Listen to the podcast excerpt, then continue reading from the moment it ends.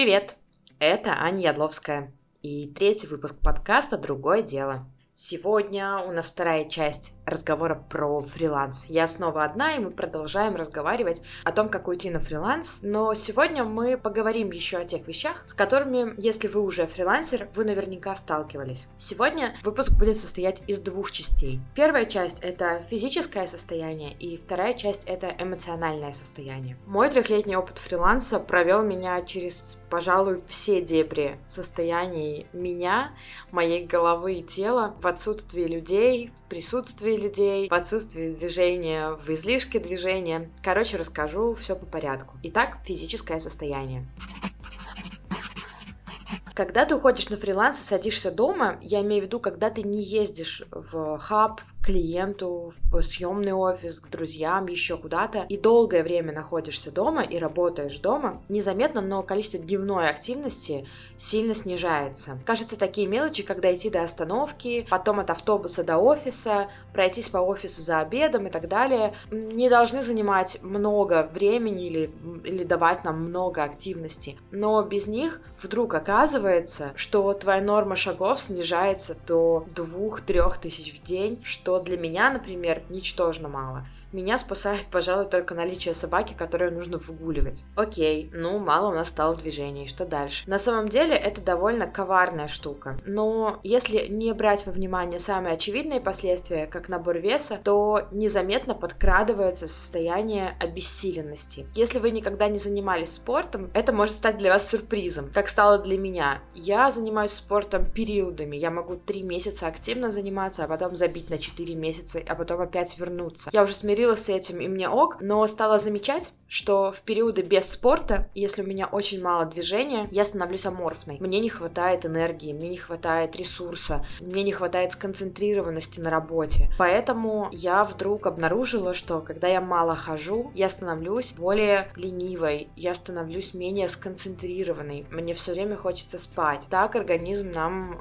кричит о том, что ему нужно движение. Поэтому, конечно, если вы еще не на фрилансе, то подумайте о том, как вы будете восполнять недостаток движения. Если вы уже на фрилансе, можете написать мне в почту или в чат, как вы справляетесь с этим. Я для себя нашла вот какой выход. Ну, во-первых, у меня, конечно, собака. Год назад мы переехали за город, сейчас живем в поселке Прилуки и сделали это довольно осознанно. Для меня это был повод сбежать из города. Мне хотелось больше пространства для жизни, мне хотелось зелени, леса или поля, или водоема, хоть чего-то живого. Я жила последнюю часть года на каменной горке и, конечно, ужасно устала от этого. Поэтому, когда мы переехали сюда, количество моих шагов резко возросло, я могла выхаживать до 100 километров в неделю и просто невероятно от этого кайфовала. Сейчас, конечно, уже хожу не так много, мы сходили с Соней, с моей собакой, все окрестности, которые только возможно, но мой норматив э, на телефоне установлен на 10 километров я стараюсь проходить 10 километров в день. Утром, как правило, до завтрака мы гуляем с Соней 3-4 километра. Если я убегаю в город, то оставшиеся километры я, естественно, добираю.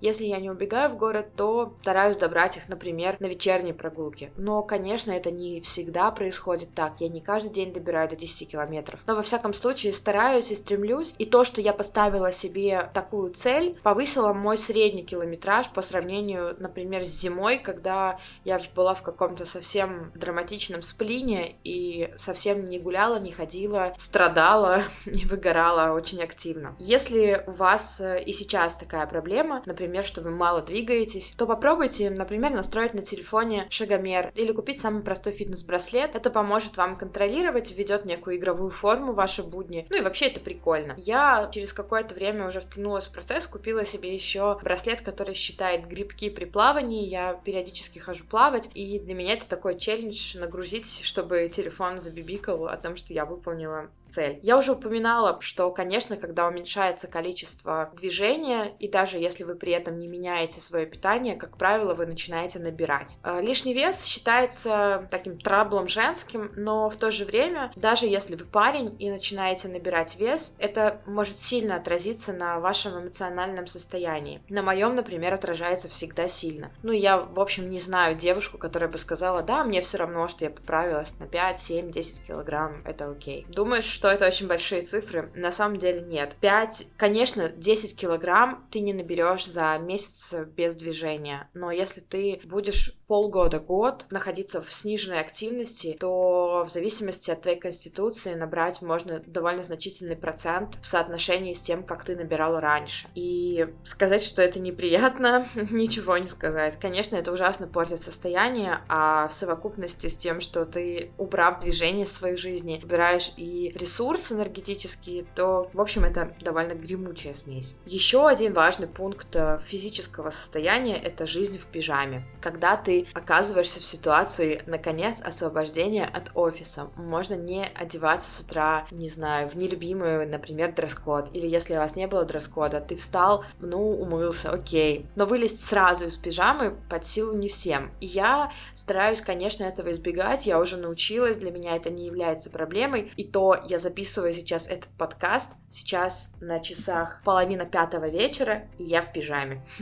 Но сегодня я решила сознательно провести этот день в пижаме, это такой мой протест против холодной погоды на улице, но, надо сказать, это не самое приятное состояние. Окей, один день можно просидеть, но когда это становится некой системой, с этим надо что-то делать. Когда ты не вылазишь из пижамы, когда ты каждый день проводишь одинаково, встал, умылся, сел за компьютер, поел, еще поработал, еще сел покушал, сходил в соседний магазин за продуктами, вечером приготовил ужин, лег спать, снова утром встал, помылся, в общем, такой день сурка — это большой удар для твоей психики. Через какое-то время ты поймешь, что что-то ты совсем как-то поплохел. Радости стало меньше, дни стали одинаковыми, вроде бы только что был понедельник, а вот уже и новый понедельник. А куда делась неделя? Наш мозг попадает в такую ловушку, когда дни похожи один на другой. Знаешь, вот говорят обычно, что в детстве дни проходят как-то дольше, а чем старше ты становишься, тем быстрее летит время. Но это связано не совсем с возрастом, хотя и с ним тоже. Сейчас объясню. Дело в том, что наш мозг привыкает к какому-то определенному сценарию. В детстве все дни кажутся дольше, и в принципе, как будто бы жизнь длится дольше в детстве, потому что есть новизна ощущений. Ты еще не знаком с этим миром, тебе много чего предстоит открыть, и ты открываешь это каждый день. Так много всего нового происходит буквально каждый час и на протяжении довольно долгих лет, пока ты растешь. Потом в какой-то определенный момент весь бытовой опыт ты уже попробовал, все себя исчерпало. И ты начинаешь входить в некую рутинную воронку. Ты делаешь одно и то же, ходишь в одни и те же места, ешь одну и ту же еду. Эмоций и впечатлений становится меньше. И от этого возникает вот это ощущение, что дни пролетают незаметно. Вот короткий лайфхак, если ты хочешь сделать что-то для себя, чтобы почувствовать немножко темп жизни не такой бешеный, чтобы дни не пролетали стремительно вокруг, попробуй делать что-то иначе. Измени что-то в своих днях и заметишь, что ты начнешь их отличать друг от друга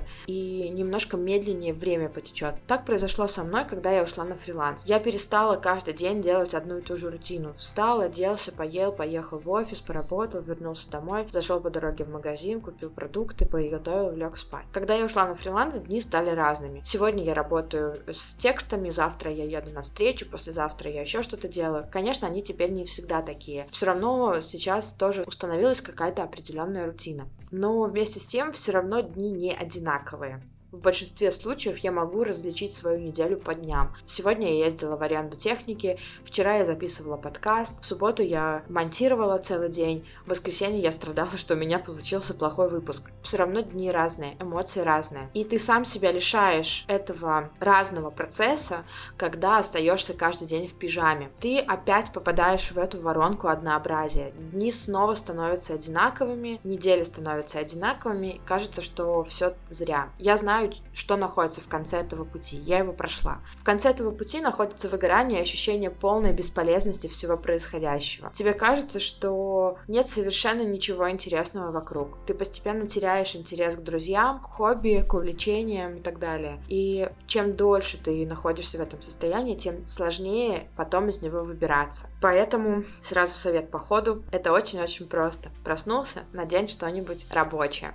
Можешь купить красивую домашнюю одежду, комфортную комфортную, но пусть она будет другая, пусть она будет разная, пусть будет несколько комплектов. Еще лучше, я уже говорила в прошлом выпуске, что можно ездить в разные места работать. Круто, если ты можешь чередовать. Какое-то время дома, когда надоедает, уезжаешь куда-то работать. Надоедает там работать, переезжаешь в третье место. Так у тебя появится хоть какое-то разнообразие. Следующий пункт — это еда. Для меня он не является проблемой, хотя я знаю, что для многих, когда они остаются дома, это большой трабл отойти от холодильника. У меня дома, наоборот, другой трабл подойти к холодильнику, потому что я довольно увлеченно работаю, если я включилась в какую-то задачу, я уже могу не отвлекаться часа два или три, если она мне интересна. Вот, например, я заставила себя отвлечься от э, монтажа подкаста предыдущего, чтобы записать второй выпуск, потому что у меня просто садится на рекордере батарейка. Но если бы я себе не заставила отрываться, я бы еще продолжала монтировать час или полтора, хотя до этого я уже два часа с половиной провела за монтажом и даже не заметила. Так что, если у тебя такая же проблема, как у меня, ты забываешь поесть, ну, ставь будильники. Я, в общем-то,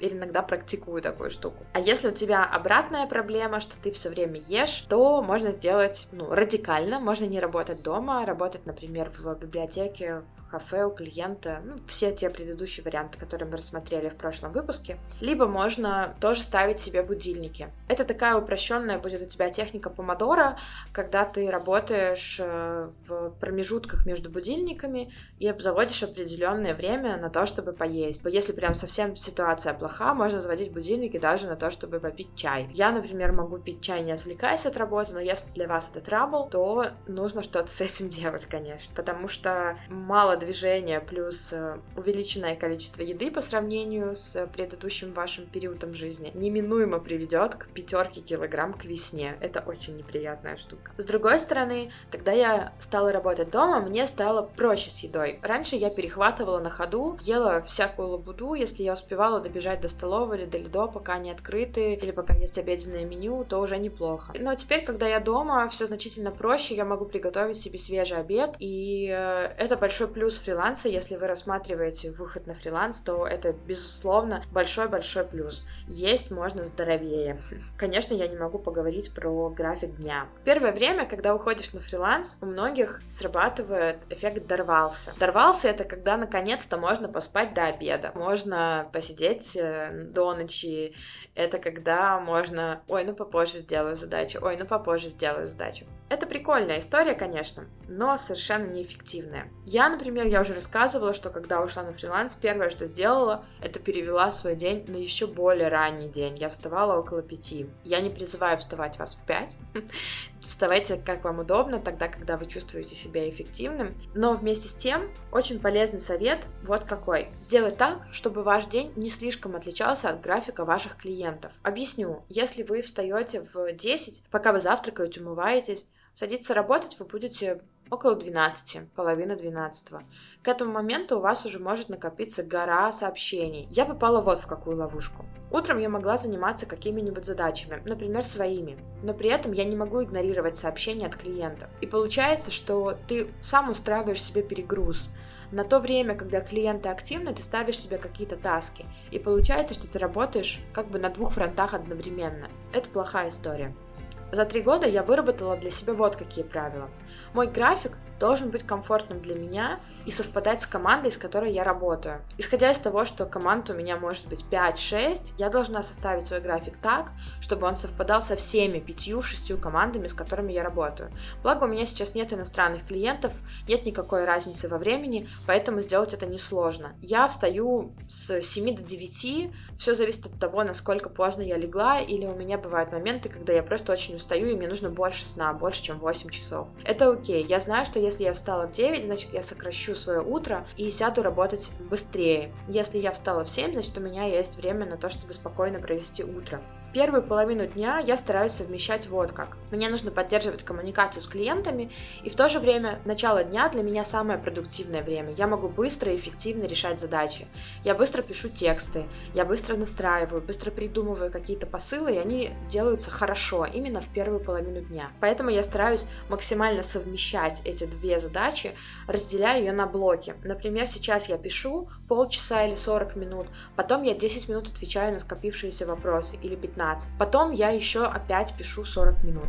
График помогает держать тебя в рамках и избавиться от такой проблемы эмоциональной, которую мы обсудим э, в следующем блоке, который называется Life-Work Balance. Когда ты работаешь в штате, конечно, у тебя могут быть переработки, ты можешь отвечать на сообщения в выходные дни, но когда ты делаешь это на фрилансе, это гораздо сложнее. Когда ты находишься в офисе, тебя физический офис отделяет от твоего дома. Когда ты работаешь дома, этой разделенности нет. Поэтому ощущается этот перекос гораздо сильнее. Итак, мы обсудили недостаток движения, жизнь в пижаме, перемещение из дома в какие-то другие точки, еду и график дня. И теперь я предлагаю перейти к, как мне кажется, наиболее сложной стороне вопроса, к эмоциональному состоянию. Когда я писала пункты план этого подкаста, которые я хотела бы обсудить в части эмоционального состояния, поняла, что я могу просто не заканчивать. Их действительно очень много. Большинство из них тянется как раз из первой части, из физической активности, из физического состояния, из того, какой график я для себя составляю и составляю ли я его вообще. Если составляю, соблюдаю ли я этот график. Большинство эмоциональных проблем действительно можно убрать, просто правильно выстроив физическую часть вопроса. Давай начнем с пункта, который можно устранить физически, а можно не только. Сейчас объясню, о чем я говорю. Этот пункт я назвала «ты все равно дома». Когда я начала работать на фрилансе, мой муж очень долго перестраивался. И когда уходил на работу, часто просил меня что-то сделать. Можешь, пожалуйста, сходить в какой-то магазин, что-то купить, потому что я не могу, он работает только в дневное время. Ты же все равно дома. Или ты можешь, пожалуйста, сделать какие-то бытовые вещи по дому, забросить стирку, поутюжить, еще что-то. Ты же все равно дома. Приготовишь нам ужин, ты же все равно дома. Я адски злилась. Меня просто иногда из ушей валил пар, потому что я очень-очень долго не могла объяснить. Мое физическое нахождение дома не равно тому, что я полностью эмоционально, физически свободно и могу что-то делать. И это несмотря на то, что у нас довольно хорошее понимание с мужем, мы быстро находим компромиссы, у нас не возникает с этим э, никаких проблем. И он говорил это не потому, что ему там действительно казалось, что я ничего не делаю, но это очень простая ловушка. Ты уходишь за дверь, а твой партнер остается в квартире, значит он физически дома, значит он физически что-то может сделать. И это момент, который можно решить несколькими способами. Во-первых, конечно, ты можешь не работать дома, ты можешь работать в любом месте, который мы уже обсуждали. Второй момент — много раз повторять. Этот пункт выбрала я. Каждый раз, когда он мне говорил, ты можешь вот это вот сделать, ты же все равно дома, я говорила, нет, считай, что меня нет дома, я в офисе. Понадобилось какое-то время, чтобы он перестал это говорить, перестроил свое восприятие меня дома в буднее время, в рабочие часы. Но если ваш партнер не может все-таки услышать и не может смириться с этим, и не может перестроиться, то либо воюйте, либо какие-то обрисовываете графики. Да, хорошо, я постираю, но это будет после 18 часов. Да, хорошо, я съезжу в этот магазин, но после 7. Но он же будет закрыт, значит, я не съезжу в него. Ну, либо уходите работать из дома. Второй пункт, э, с которым я не просто столкнулась зимой, а просто впала в бездну этого состояния, это состояние одиночества. Я попала в свою же ловушку комфорта работать дома. И работала практически полгода, не выходя. Я работала всю осень и всю зиму.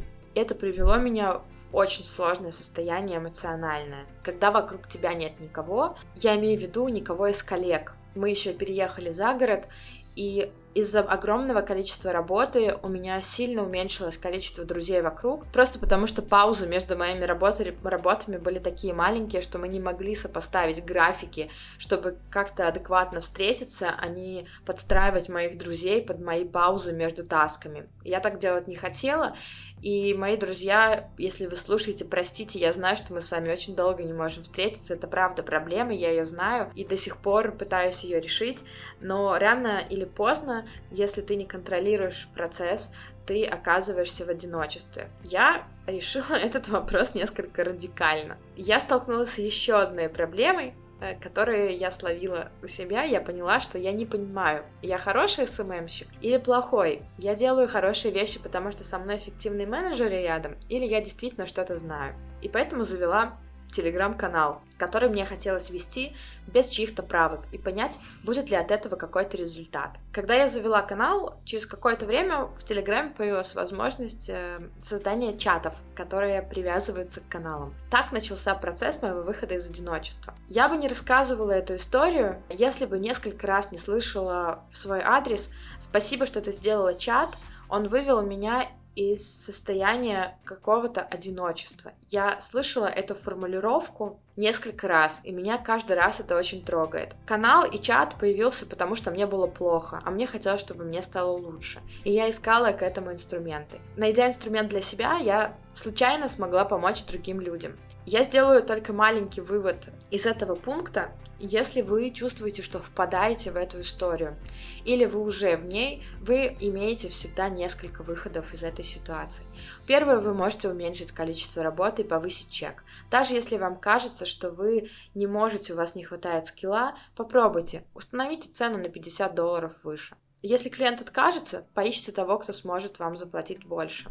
Но это время, которое вы освободите, отказавшись от лишки клиентов, вы можете посвятить себе. Вы можете встретиться, наконец, с друзьями. Вы можете посидеть в чате, если у вас пока нет ресурса на то, чтобы встречаться с людьми вживую. Для меня на самом деле это стало спасением. Я уже дошла до той ситуации, когда я не могла встречаться с людьми. Я не выдерживала больше 10-15 минут, мне хотелось сбежать. А в чат я могла заходить тогда, когда мне комфортно, и уходить тогда, когда мне хотелось уйти. Так постепенно я из текстовой коммуникации перешла в личную коммуникацию, и сейчас возвращаюсь в какую-то естественную свою социальную жизнь, встречаюсь с людьми и могу с ними поговорить больше, чем 15 минут. Я говорю это, это очень личные вещи для меня, но я так часто сейчас встречаю ребят в похожем состоянии, которое я прожила, и мне хочется, чтобы, может быть, кто-то из вас сейчас слушает этот подкаст, и вам станет легче хотя бы от того, что вы не один такой. Я тоже проходила через эти процессы, из них есть выход.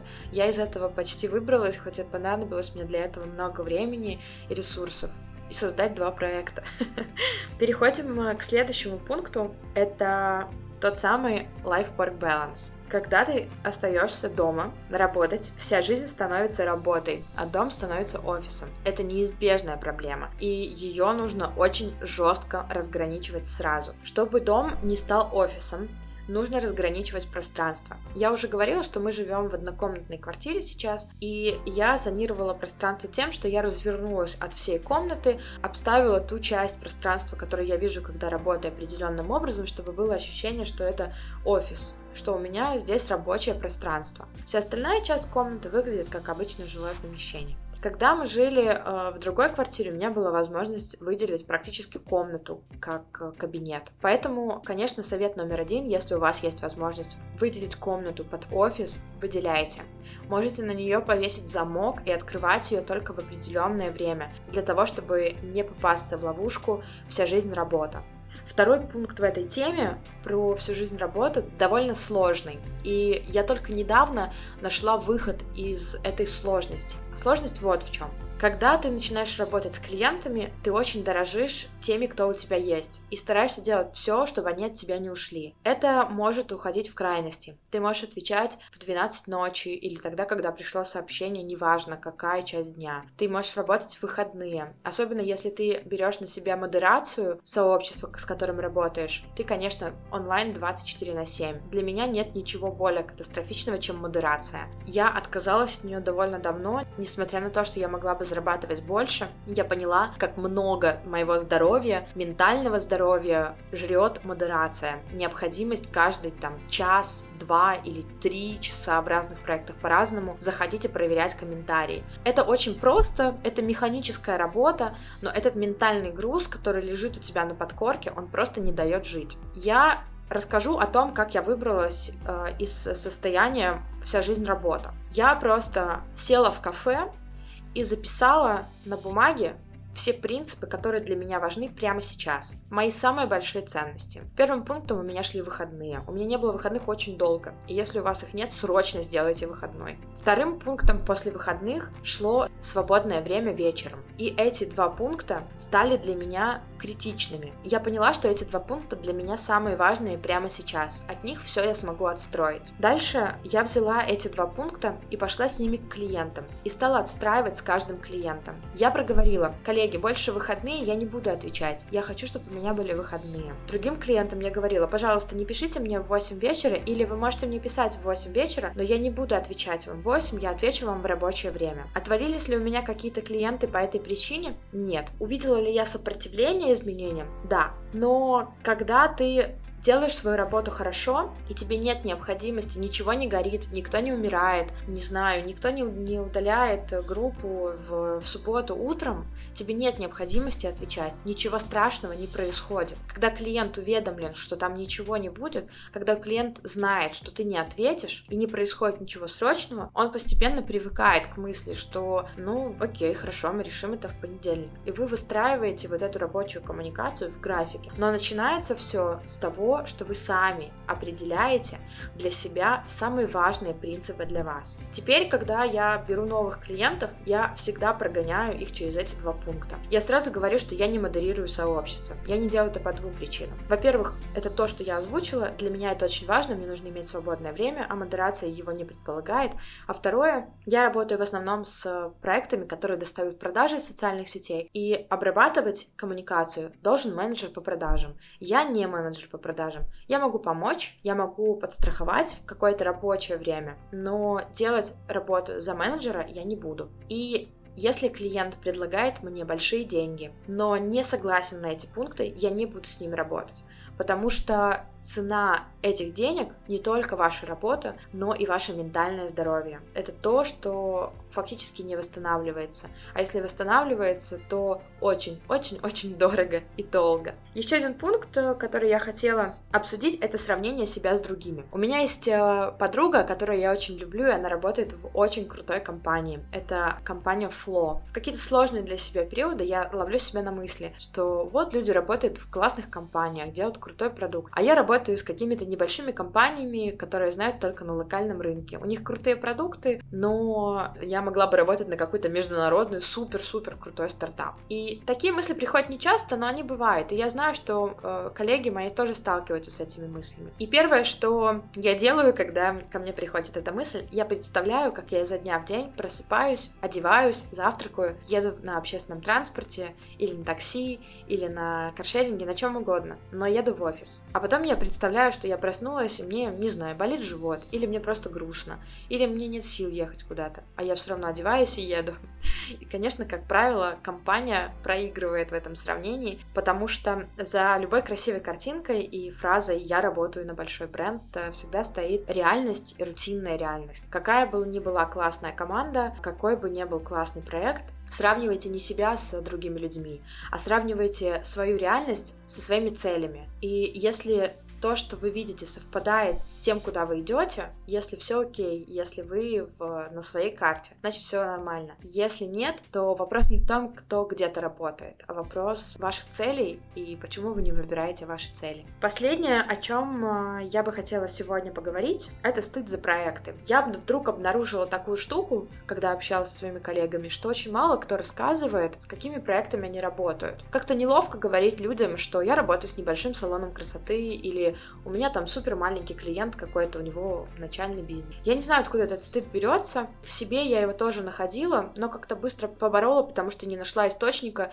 и не поняла смысла, откуда, зачем он мне нужен. Поэтому, если вы вдруг уже ушли на фриланс, набрали на начальном этапе какие-то маленькие проекты и стесняетесь об этом рассказывать, делать этого не стоит. Люди вокруг вас будут рассказывать о том, как они работают с классными проектами, какие крутые кейсы они делают. Но подумайте вот о чем. Никогда не стоит сравнивать чужую публичную деятельность со своей закулисной. Вы не знаете, что еще делает этот человек. Некоторые большие бренды, которыми приятно похвастаться, платят очень небольшие деньги или гоняют вас на 5 кругов правок, и ты бы предпочел небольшой салон красоты. Это было бы сильно проще. Это все, о чем я хотела рассказать вам сегодня. Это мой опыт фриланса. Это те проблемы, с которыми я сталкивалась, и надеюсь, что помогла немножко увидеть их с другой стороны для вас или подготовить вас к ним, чтобы вы не пугались и знали и вход в эти проблемы, и выход из них. Я надеюсь, что вам было интересно. Вы можете присылать свои истории или задать мне вопросы по почте. Я оставлю адрес в описании к подкасту. Присоединяйтесь обязательно к чатам, к каналу. В чатах вы всегда можете найти поддержку, если она вам нужна, как профессиональную, так и эмоциональную. Просто приходите к нам, у нас э, крутое комьюнити. Спасибо, что дослушали до конца. До встречи в следующий вторник.